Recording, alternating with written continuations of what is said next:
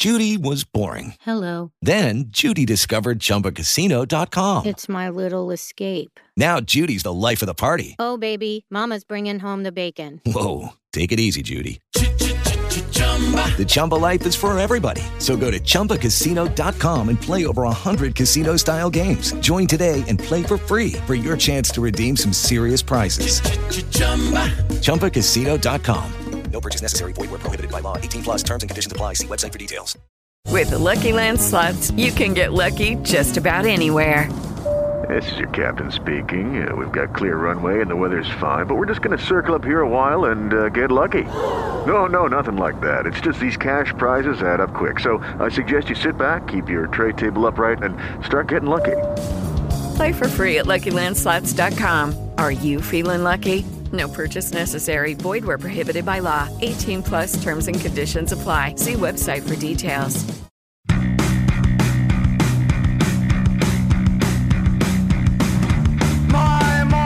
Hola, hola a todos, bienvenidos a un nuevo episodio del podcast de música de humo negro. Este podcast que estamos ya adentrados en lo que es nuestra tercera temporada. Les habla Manuel Cabrales y por supuesto no estoy solo, ya que me acompañan eh, mis queridos compañeros, el señor Manuel Toledo Campos. Hola, hola, hola Manu. How are you? Hola, hola Manu, muy bien, contento de volver por fin al podcast Eh, y de estar también con el señor Matías Muñoz. ¿Cómo estás Matías? Hola, hola Manu y, y Manu. Contento también Manu. de estar en un nuevo episodio. Muy bien, Manu y Manu. Bueno, hoy nuestro podcast tiene por supuesto una nueva eh, formato, estructura, como quieran llamarle, pero eh, como siempre tenemos discos de aniversario, un especial de artista y también reviews de discos nuevos. Y sin ir perdiendo más tiempo, vamos a comenzar con eh, los aniversarios y va a partir Matías hablando del disco que trae esta semana. Sí, uno, un disco que es uno de mis favoritos de la vida, de una de mis bandas favoritas. Les estoy hablando de Silverchair, estos australianos que eh, el Neon Ballroom, su tercer disco, va a estar cumpliendo 22 años y me parece súper importante que lo revisemos porque yo, yo acá quiero reivindicar un poco eh, a Silverchair con, con su historia, con, con cómo son, cómo fueron como, como banda, porque han- hay mucha gente ahí que no, que no les gusta mucho, no sé, porque yo creo que, está muy subvalorado y la verdad es que sus discos, incluso hasta el último, eh, fueron muy, muy buenos y sobre todo este, que el Neil Barroom, que, que es su, su tercer disco, donde ellos acá apuestan a un sonido mucho más maduro, eh, mucho más trabajado en, en cuanto a, a arreglo, a composición.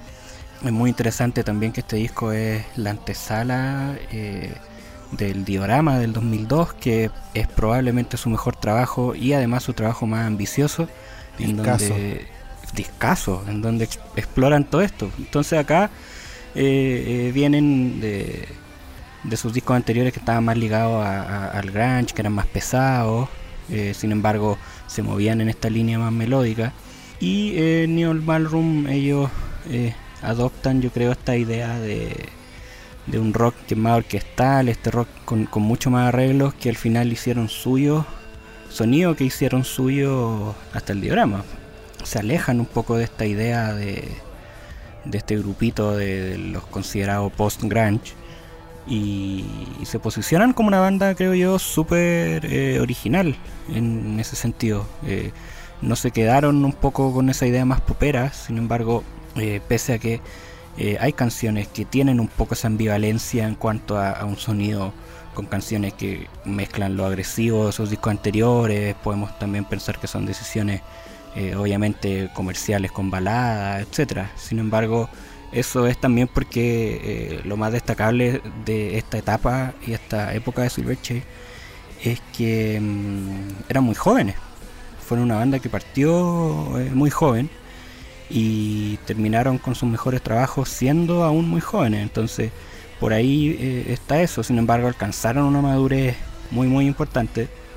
Y yo creo que Neil Ballroom, sin desmerecer obviamente lo grande que es Diorama, el trabajo en donde alcanzaron la madurez, alcanzaron eh, un trabajo sólido eh, y, yo creo que lo- los definió y lo- les hizo marcar la diferencia en, en esa época en cuanto a ser una banda eh, súper eh, original.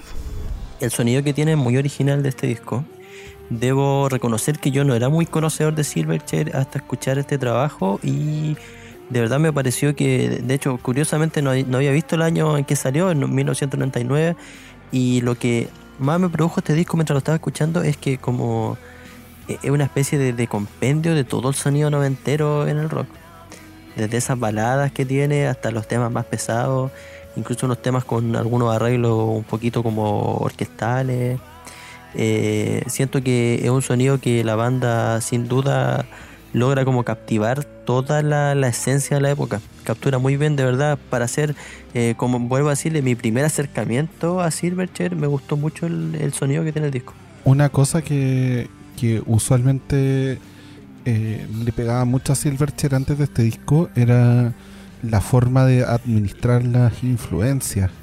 Se hablaba mucho de que trataban de imitar mucho, como que portaban demasiado su influencia.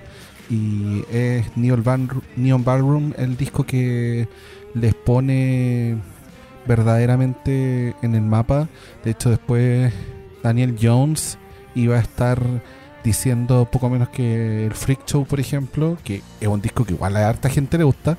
Eh, no, ese no era nuestro primer disco, es solo un esqueleto en el closet de la banda cuando era más adolescente. Este es nuestro verdadero primer disco.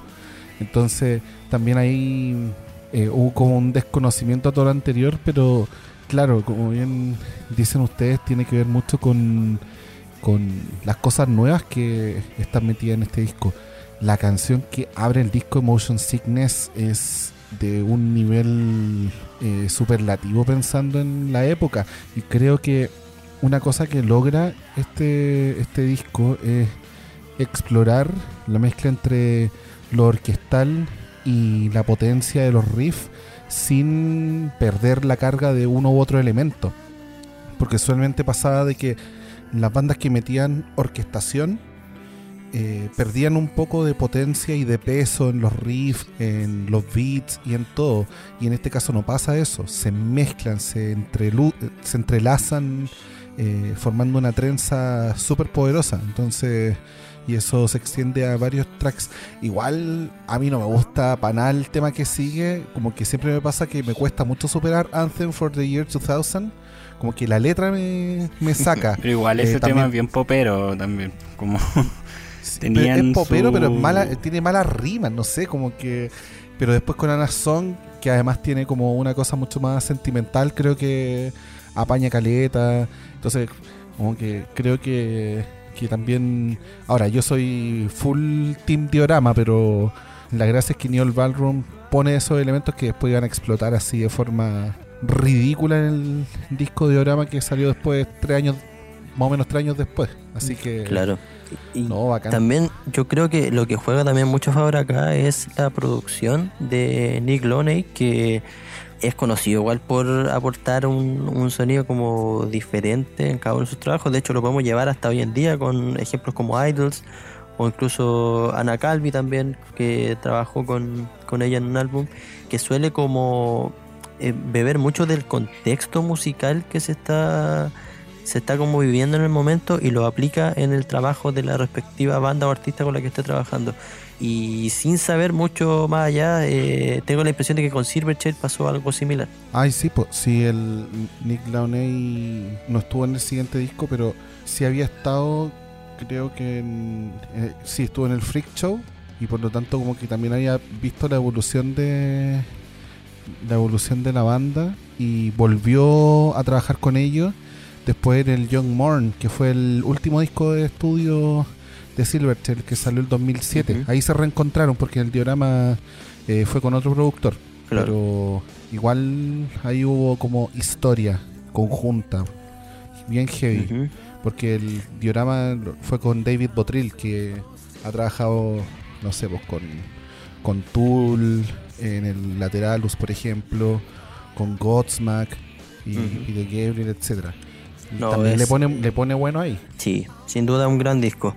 Eh, nos vamos a ir un poquito 10 años y algo más antes de esto, a marzo del 87, cuando apareció The Joshua Tree, el quinto álbum de estudio de YouTube, que es el disco que les voy a hablar yo eh, en este capítulo.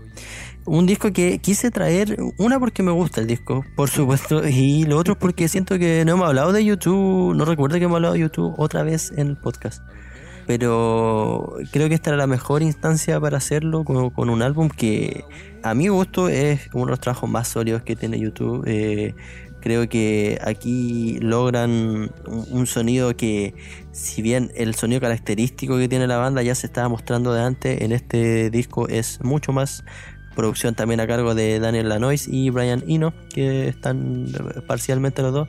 Y es el disco que yo creo que le da todo el el- el estatus como definitivo a YouTube y lo, lo pone a otro nivel, eh, no solo en la época, sino que ya como para la posteridad. Eh, aquí podemos encontrar un montón de singles, todas canciones muy conocidas, desde With or Without You, I Still Haven't Found What I'm Looking For, In God's Country, que es mi canción favorita de YouTube, debo decirlo, o Where the Streets Have No Name, que son canciones que quedaron, a pesar de que YouTube tiene un montón de hits, estos temas quedaron como en el imaginario colectivo, digamos, de la gente. También estuvo toda esta mística del Joshua Tree Tour, eh, donde la banda estuvo repasándolo hace un tiempo, recordando un poco lo, que era eh, en esos años un concierto de esas características que no se veían muy a menudo.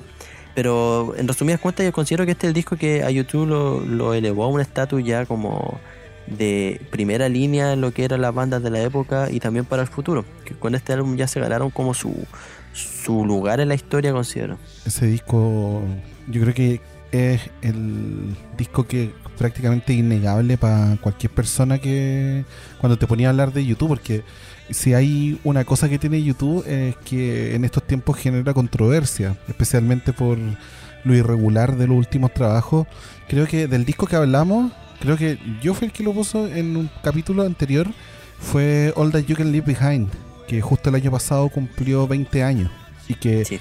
quedamos- estábamos como medio de acuerdo que ese era como el último disco, disco de El YouTube. último gran disco de YouTube, sí, con Sí. toda la razón. Es heavy. Porque, pero claro, el Joshua Tree, si te ponía a analizar y todo, es un disco que va- es muy difícil que encontré a alguien que diga, no, este disco no es bueno. Onda, eh, es muy difícil que alguien te, te baje los aviones con esta diferencia de otros que genera controversia. También se notó mucho cuando armaron esta gira del Joshua Tree, porque cuando vinieron acá a Chile, era, era el concierto donde te encontrabas a gente que era fan y hay gente que no era muy fan. Pues. Entonces, es un disco que, que, que es súper crossover porque es el disco que va a conocer a alguien que quizás no es fan de la banda, pero sí le gustan las canciones. Y como Joshua Tree tiene tanto single y además también esa relación especial que tiene con Chile, el track final del álbum, que, Claro. que se llama Mothers of the Disappeared y que ahí también tiene una carga emotiva muy grande porque está dedicado a la- la los familiares de víctimas de dictaduras y de, de gente desaparecida. Entonces, eh, YouTube se había inspirado en, en las experiencias de Nicaragua, El Salvador, Argentina, Chile. Entonces, cada vez que aparece esa canción, por lo menos acá se genera un momento que probablemente sea único eh, e irrepetible en relación incluso a otras partes del mundo. Y, y también hasta en ese sentido hay una ligazón emocional profunda con el disco, que es la canción que cierra además, que te, te cierra en, ese, en esa nota emotiva. Sí, así que tremendo, tremendo álbum que cumple 34... 34 años, está a Es- uno ahí de... de Me un lleva, me lleva un año. Sí. Sí, yo creo que igual lo que dice el Manu es súper importante porque más allá de, de lo que pueda significar como musicalmente eh, YouTube con, con este disco que a esta, a esta altura ya, ya es gigante, es precisamente el, el contenido que, que también a veces eh, ha sido como criticado o, o que a veces molestan a YouTube por precisamente su, su rollo activista. Sin embargo, acá lo que vemos es como hay mucha más empatía, eh, mucha más como comprensión, es un disco que genera también una conexión súper sentimental con ese tipo de cosas, entonces va como también más allá de alguna consigna o algo así, sino que eh, es, mucho más empático, es mucho más personal y por eso también yo creo que, hoy en día es un clásico. Sin duda, ¿no? Y además lo que también agregando lo que dice el Manu, eso de, de los temas que toca el disco, sobre todo la canción final, creo que también ese es un gran detalle de este que YouTube, a ver, podemos llamar una banda de pop, una banda de rock, como quieran llamarla, pero era muy popular en esa época. Que una banda con ese, esa popularidad, una banda tan eh, exitosa comercialmente, tratara de, de, de poner temas más complejos en sus canciones, sin duda es un valor agregado muy grande porque le, les da mensaje a, per- permite que ese mensaje digamos llegue como mucho más lejos gracias a su música así que creo que también ese es otro de los méritos que tiene este álbum de YouTube no solo por su sonido sino que también por sus letras Es verdad. Oye, pero yo les traigo otro disco, po. hablando también de, todo esto. no- Nos fuimos todos como con bien para atrás en, lo- en los discos en esta en este capítulo. Porque el que traigo yo, este 2021 cumple 25 años. Un disco que salió un día 12 de marzo eh, y que es reconocido como el quinto disco de The Afghan Weeks, una banda que el Humo Negro ya ha tenido como hartos accolades, ha estado también en nuestro ranking de fin de año con los discos por lo menos que sacaron luego de su retorno, pero uno de los favoritos sin duda que es Black Love, eh, el quinto disco de The Afghan Weeks, un disco que explora eh, un sonido mucho más cinemático, eh, explora mucho más también las influencias de la música negra, pensando en lo creativo para Greg Dooley, que es la gran mente creativa, además de vocalista también, frontman de, de Afghan Weeks, y es un disco que, que logra también no solamente llevar eh, la música y llegar a esa influencia y llegar a, ese, a esa música negra, que es muy raro que, que músicos blancos logren hacerse de ella, pero en este caso también tiene que ver con un respeto eh, y un cariño también al sonido, muy importante, pero también a encontrar las letras y encontrar los mundos narrados que se asemejen a esa escena. No tiene, por lo tanto, nada de sorprendente que este proyecto haya iniciado como un disco prácticamente conceptual, pensado en que iba a ser llevado para, para la pantalla grande, que iba a ser parte de, de una película eh, film noir, género mucho más oscuro, y resulta que incluso iba a ser basado en un libro y la película nunca fue hecha, pero entonces quedaron las ideas de muchas de las canciones que luego iban a pasar a ser parte de este disco. eh, Black Love, que vino después de Gentleman, el disco que catapultó al éxito a The Afghan Weeks, eh, pero en vez de tener eh, los riffs bombásticos de Gentleman, este disco se basa mucho más en la dinámica, en el groove, en una, en una música también que te invita a bailar al mismo tiempo de cabecear y al mismo tiempo de cantar y al mismo tiempo de que hay un montón de catarsis que la tiene por doquier siempre la voz de Greg Dooley al borde del grito desaforado pero sin duda que este disco tiene, tiene esas cosas, tiene esa capacidad de mostrar verdaderamente cómo The Afghan Weeks todavía en un momento donde los géneros importaban mucho y todavía era muy fácil decir ya, tú eres rock, tú eres punk, tú eres grunge.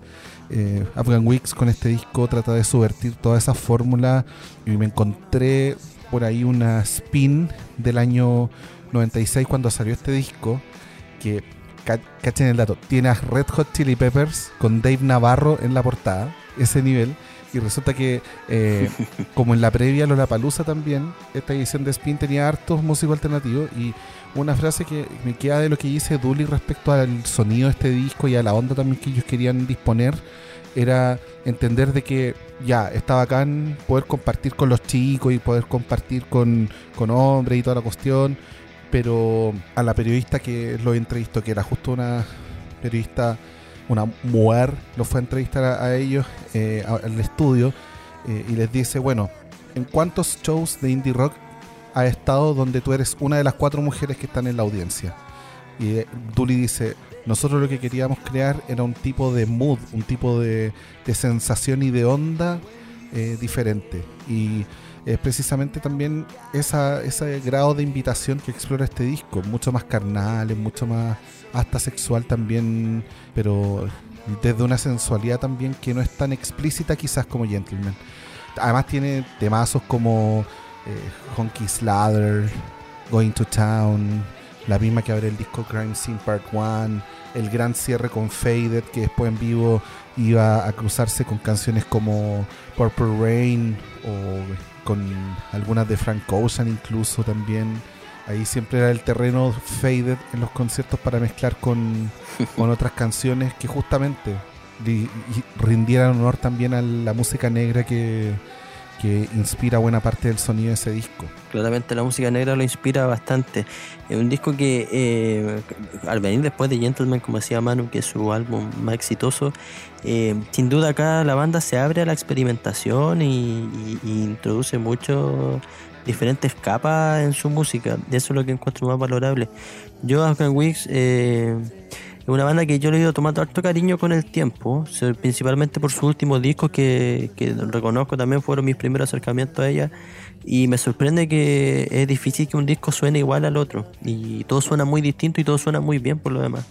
Eh, este disco sin duda es un ejemplo de eso y me gusta la, la manera que tienen de sonar como agresivos pero sin caer en, en una en algo como tan burdo, sino que eh, es una agresividad mucho más sofisticada. No, no llega al punto del noise ni nada de eso, sino que es una agresividad por otra vereda. Y eso es como lo que más me gusta de- del sonido que tiene este trabajo.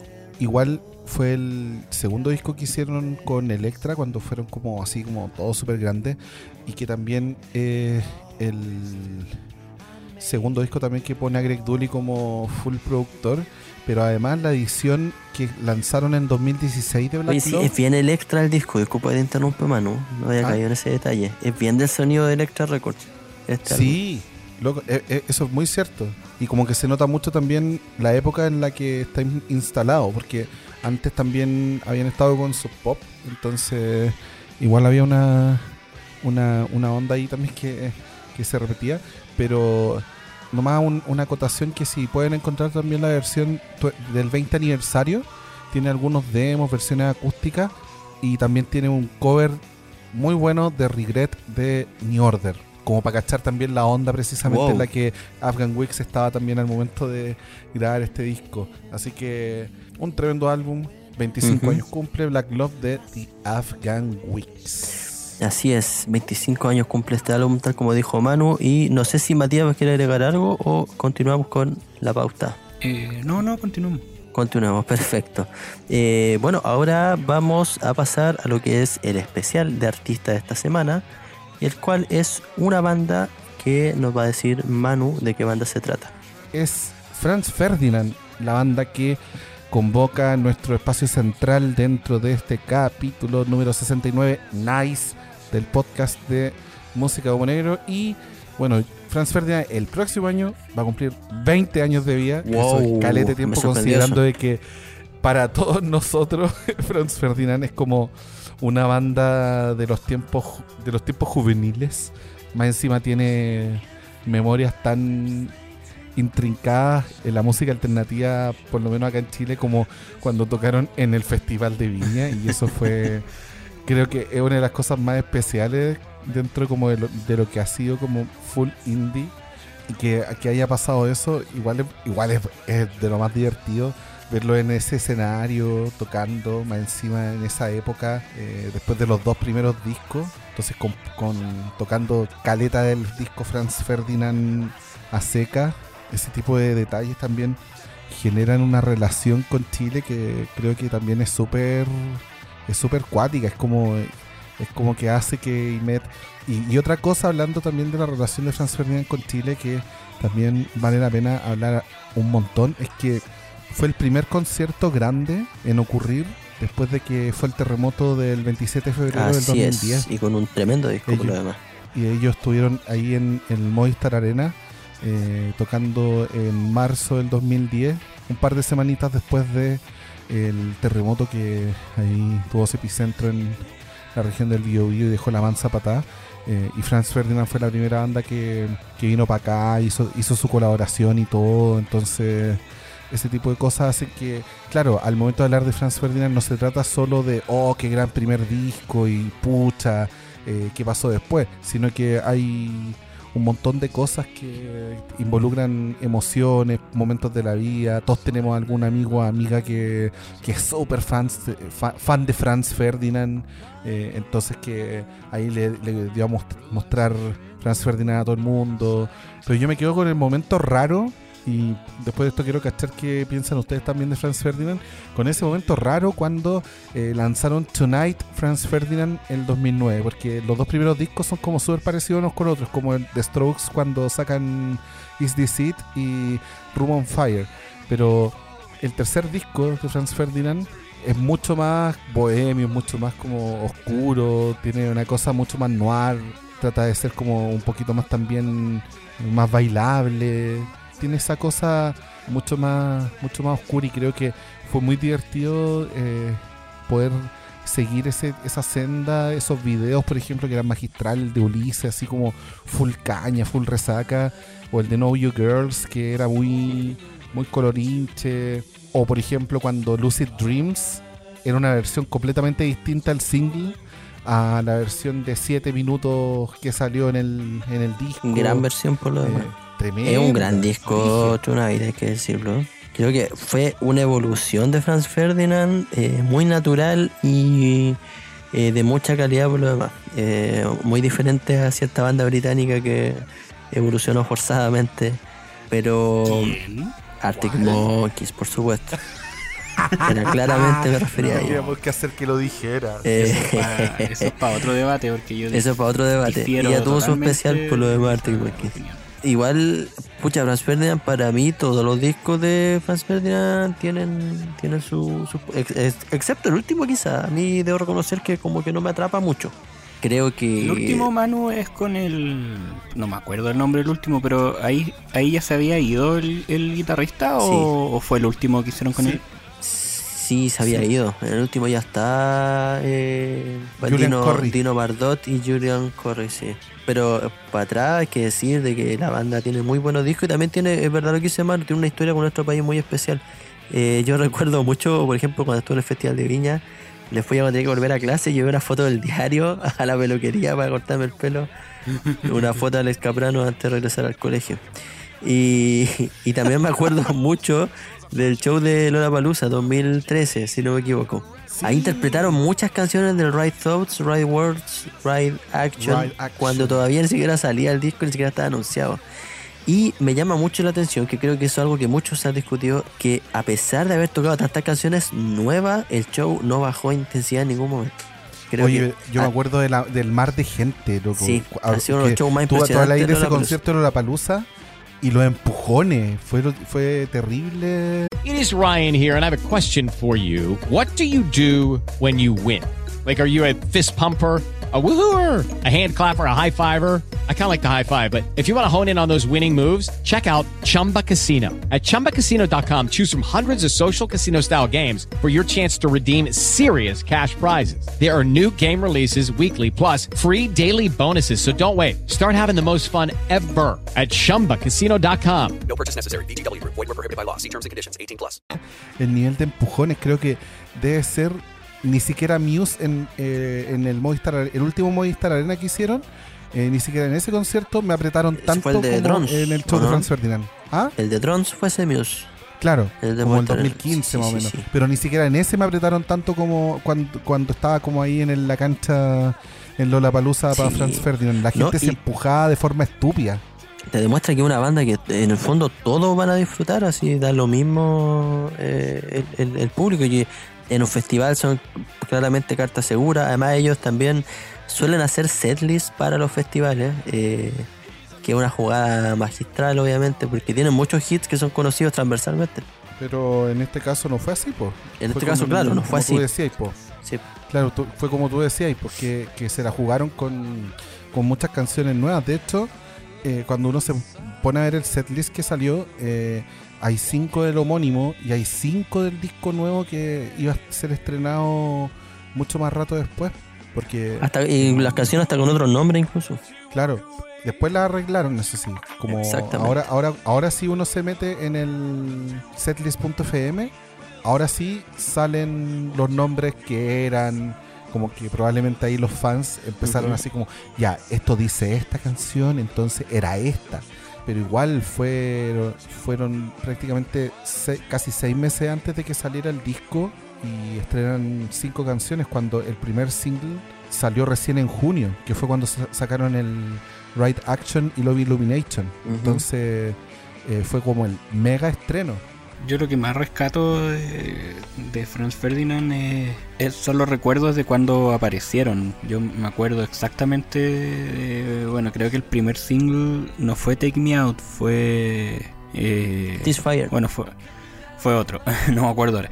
Pero, pero al final pegaron súper fuerte con Take Me Out, que fue un fenómeno, yo creo, hoy en día sería viral en ese tiempo. Fue si el video salía en todas partes, la canción se reconoció en todas partes, y eso también es porque eh, le abrió un camino a, ese tipo de indie como que rescataba como estas cosas como, como media retro, como medias bailables, porque siempre lo fueron un poco.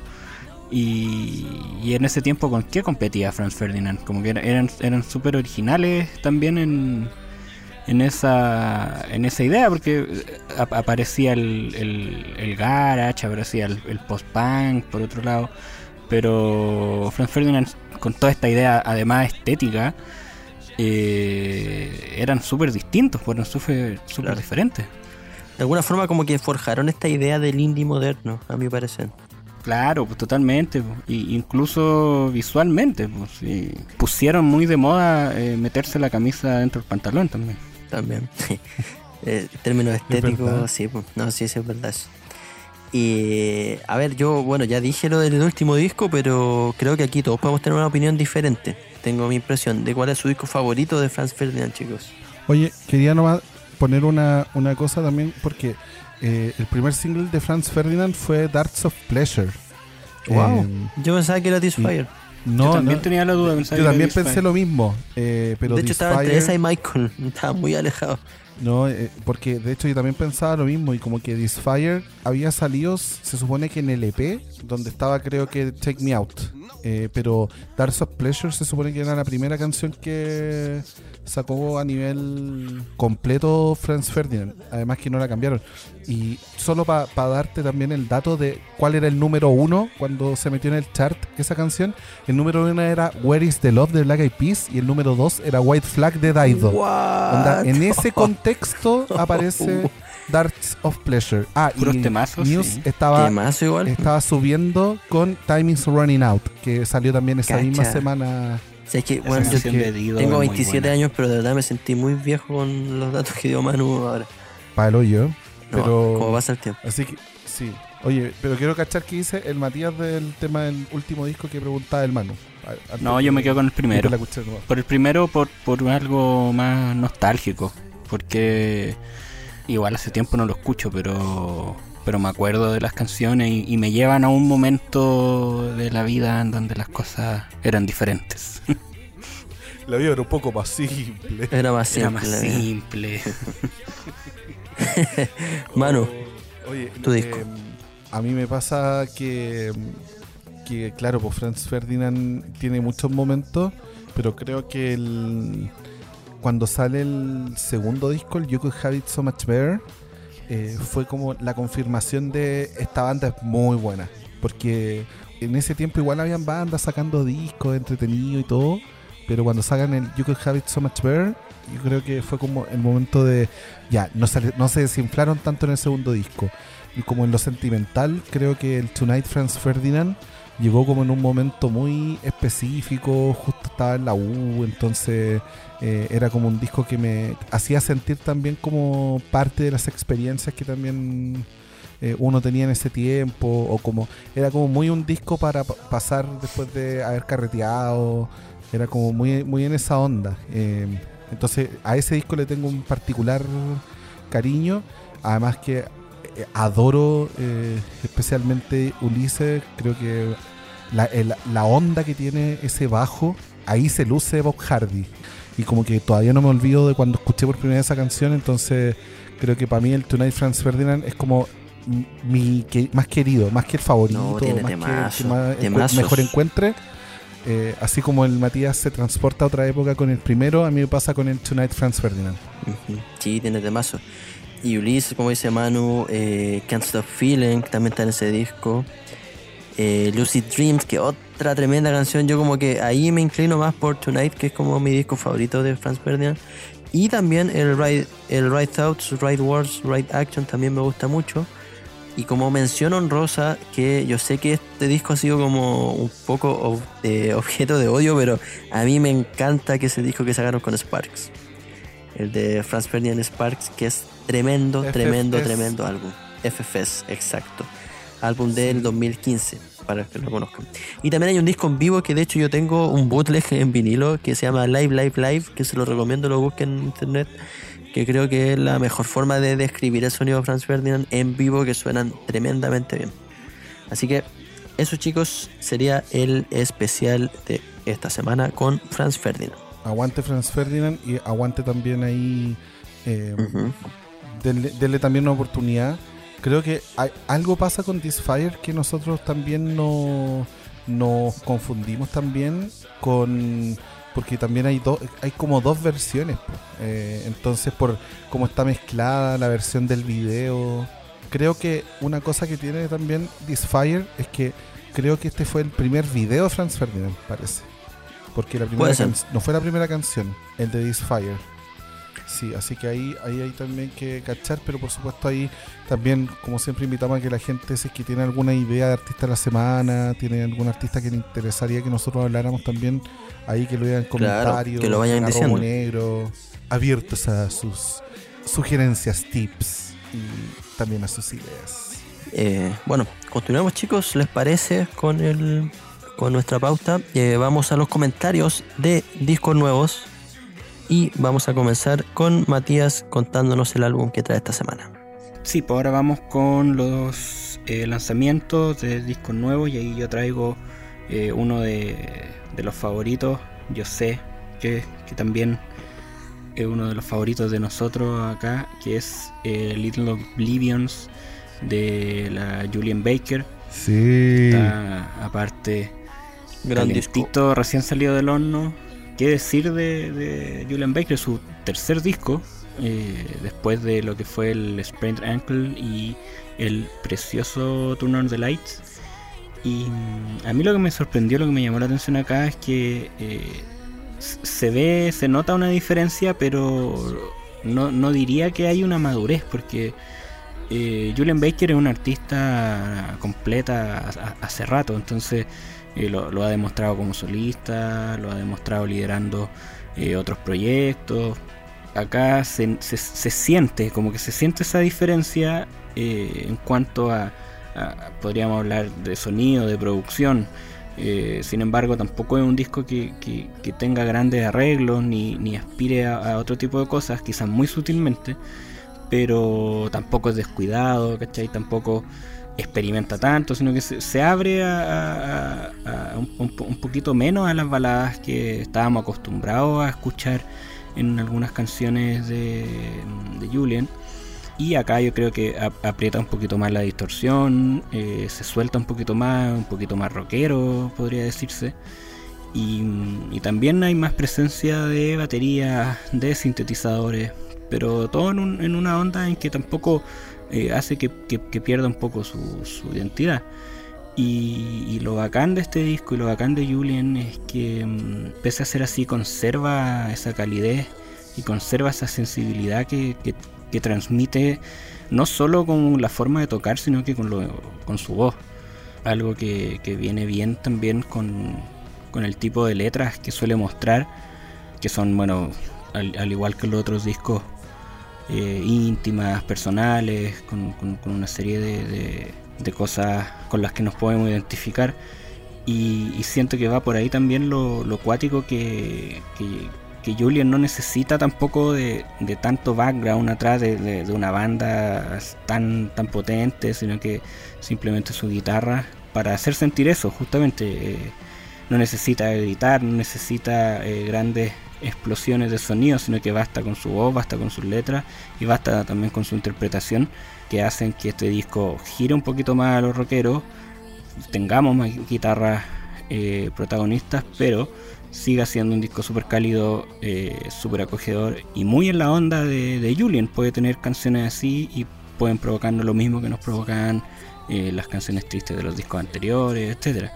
Eh, muy lindo disco y yo creo que va dentro de, de los mejores con dentro de, de su de su género. No sé qué, qué opinan ustedes. Sí, o sea, yo creo que hay una cuestión que pasa con este disco que es devastador a tal nivel en las letras que hay explosiones que, que como bien decís tú, no transcurren porque eh, suene más una batería o suene más una- un riff de guitarra, sino porque Julian se está quebrando frente a tus oídos.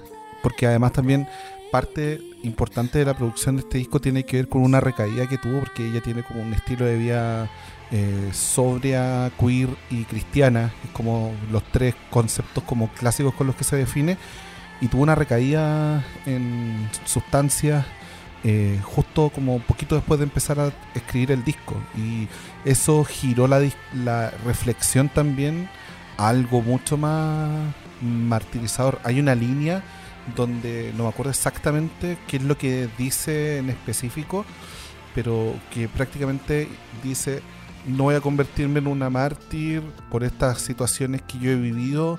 eh, si es necesario, voy a cantar de cosas que no me han pasado eh, en un formato de ficción.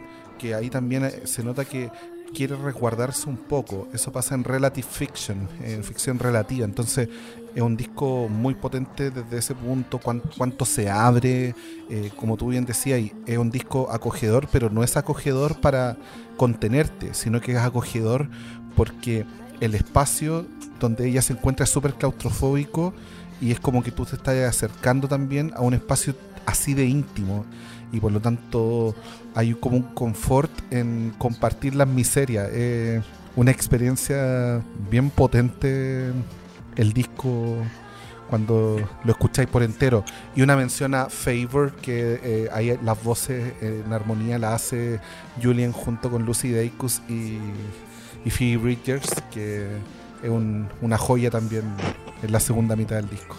Reunión de Boy Genius. Reunión de Boy Genius. Sí, otro gran proyecto. Muy buen disco este de Julian Baker. Eh, creo que es una evolución sin duda en su sonido. Eh, es eh, un poquito más denso e intenso también que sus trabajos anteriores. Pero me gusta cómo está sonando y de verdad creo que es valorable que salgan discos así eh, en, una etapa tan temprana de la carrera, porque estamos hablando que este es apenas el tercer álbum de ella y que también es importante que salgan tremendas obras de, de artistas femeninas, que yo lo que yo más destaco, y que ojalá es que la gente también empiece a darse cuenta de eso y pueda abrirse un poquito a las guitarras que provengan de mujeres, porque siempre dicen que la guitarra ya no están muy presentes, pero solamente hay que escuchar un poquito más. Eh, Manu, vamos con tu disco, ¿te parece? En Voy. Virtud del Tiempo. Por supuesto, sí. Vamos, vamos Bene y vamos mejor todavía porque de un disco bueno pasamos a un disco bueno, en este caso el noveno de Architects, eh, For Those That Wish to Exist, que sigue en la senda de Architects redefiniendo lo que en algún momento era la onda del metalcore y ahora ellos ya están en esta senda de mezclar todo de forma mucho más grande.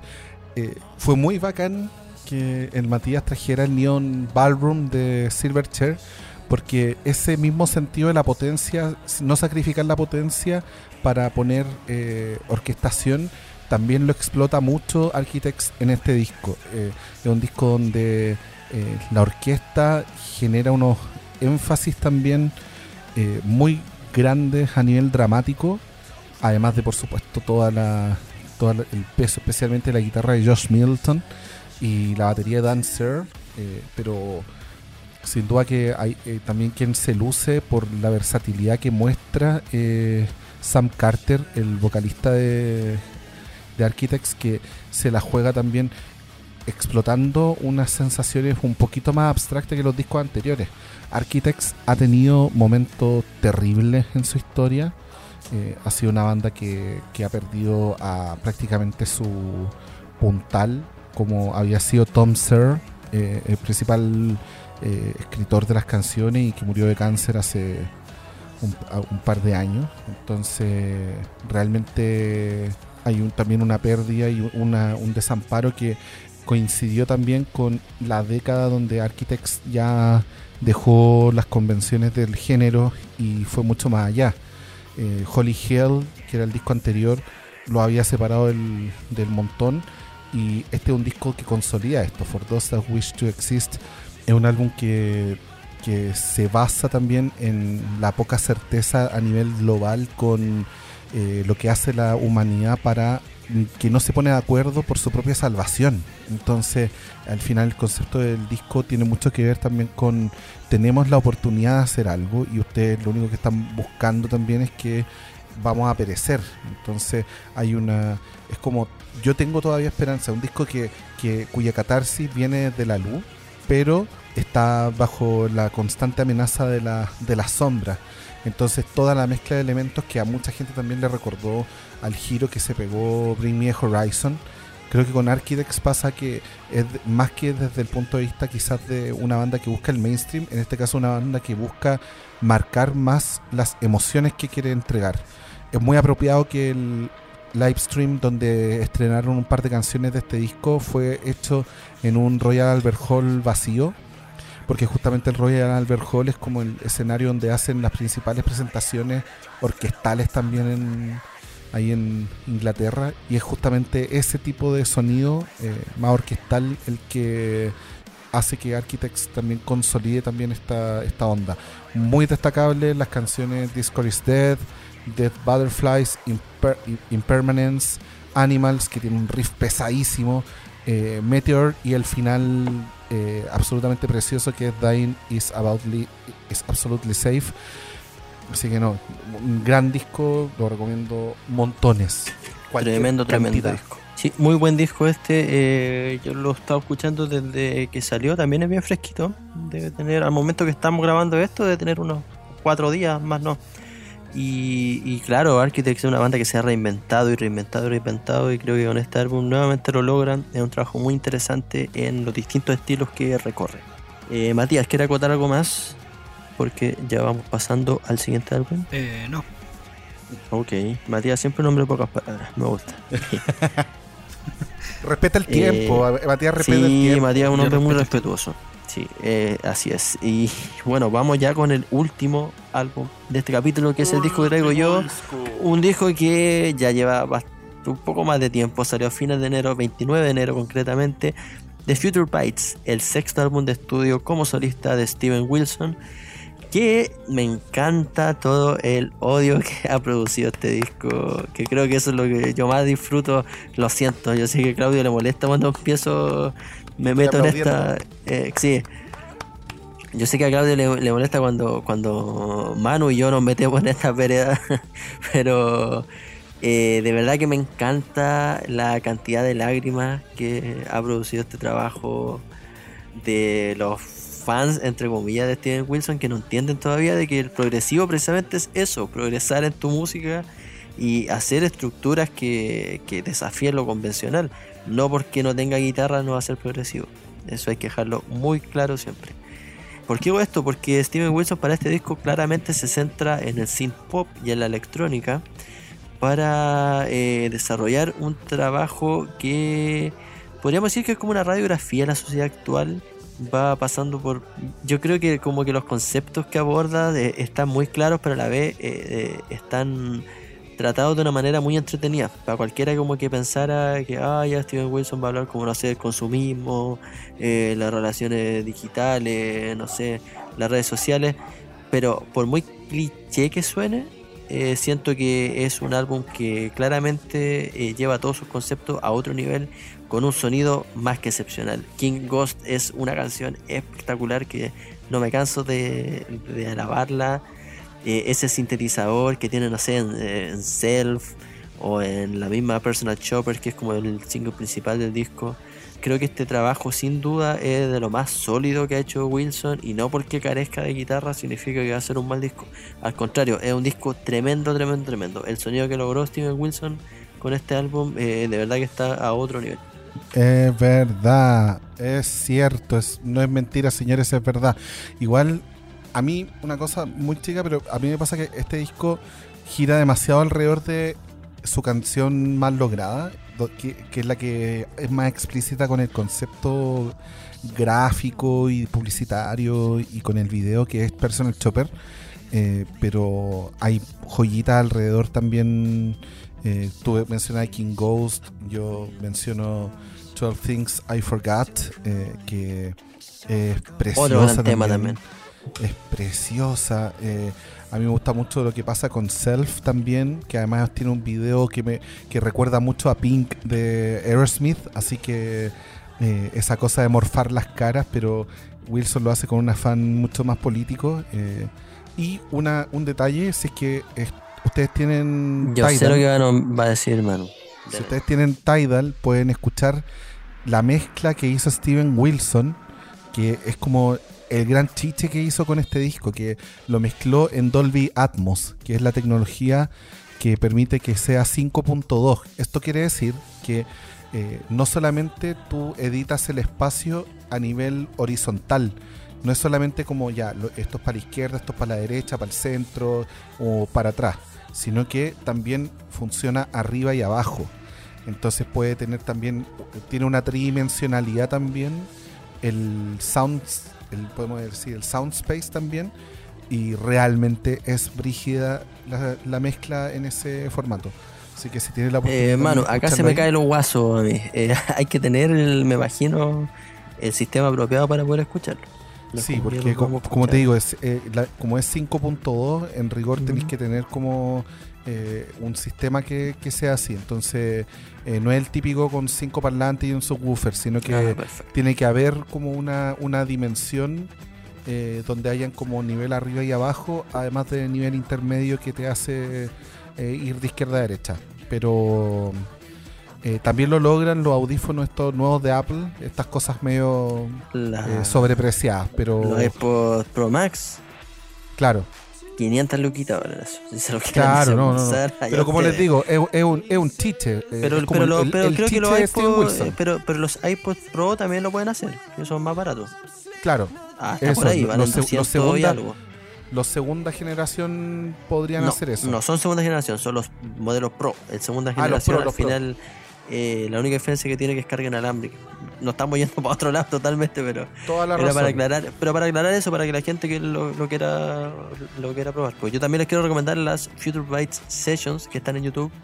Sobre todo el cover de The Last Great American Dynasty de Taylor Swift que le sale espectacular. Eh, Sí. Espectacular, Eh. Matías. Está ahí, Eh, Matías. Estaba, estaba cotizando el sistema 5.2 para, para escucharlo. ¿Qué vamos a hacer Eh, con los no, a mí me de gustó 9.990? harto este disco. Eh, y, y yo, y yo creo que ya el tema de- del- del hate a, a Steven Wilson no- ya no, no corresponde. Si es un tipo que, que- que- que sabe experimentar y, y aquí igual se nota. pues, o sea, eh, se, se lanza con, con un montón de referencias y, y sigue manteniendo lo que es y puede terminar haciendo cualquier otra cosa, pero ya lo que, lo que vale es cómo es capaz de, de mezclarlo. Y a mí me gustó harto, harto este disco. Oja- ojalá siga también en, en- en esta onda. Sí, yo creo que va a seguir experimentando sin duda, pero eso es lo bonito que tiene Steven Wilson en su música, que siempre va avanzando y, y- y haciendo el disco que él quiera en el fondo. O sea, las influencias que tiene él pueden ir desde King Crimson hasta ABBA, o sea, no se cierra absolutamente a nada. Y comprende las estructuras del pop y sabe también cómo él mismo desarrollarlas. Así que eso es totalmente valorable. Eh, chicos, estamos llegando ya al final de este capítulo, capítulo 69, pero no quiero terminar Nice. esto sin antes eh, enviarles un saludo a nuestro podcast primo, eh, se escucha desde acá, que están en su tercera temporada igual que nosotros, eh, con dos episodios semanales los días lunes y jueves, conducido por el señor eh, Felipe Chandía que está en Suecia y Carlos Huerta que está desde Alemania haciendo este podcast, así que eh, les dejo la invitación para que escuchen los capítulos ahí de los cabres y vayan a darle ahí sus likes y, todo el cariño de parte de nuestros auditores para ellos también, que es un podcast muy bueno por lo demás y los invitamos a que lo conozcan si no lo han escuchado todavía. Se escucha, Chicos. se escucha desde acá. ¿Algo Mm. que quieran agregar antes de terminar esto? Cuídense, seguimos en pandemia, cuídense, cuídense. This is fine. Así es, seguimos en pandemia, así que cuídense, vayan a vacunarse cuando les toque, no se salte la fila y será hasta el próximo episodio que eh, de manera inédita, diría yo, vamos a estar repitiendo eh, nosotros tres, vamos a estar nuevamente los tres. Así que Matías, Manuel, muchas gracias por eh, estar presentes en este programa y nos estaremos escuchando la próxima semana. Adiós. Aguante. Aguante, muchas gracias Manueles, nos vemos.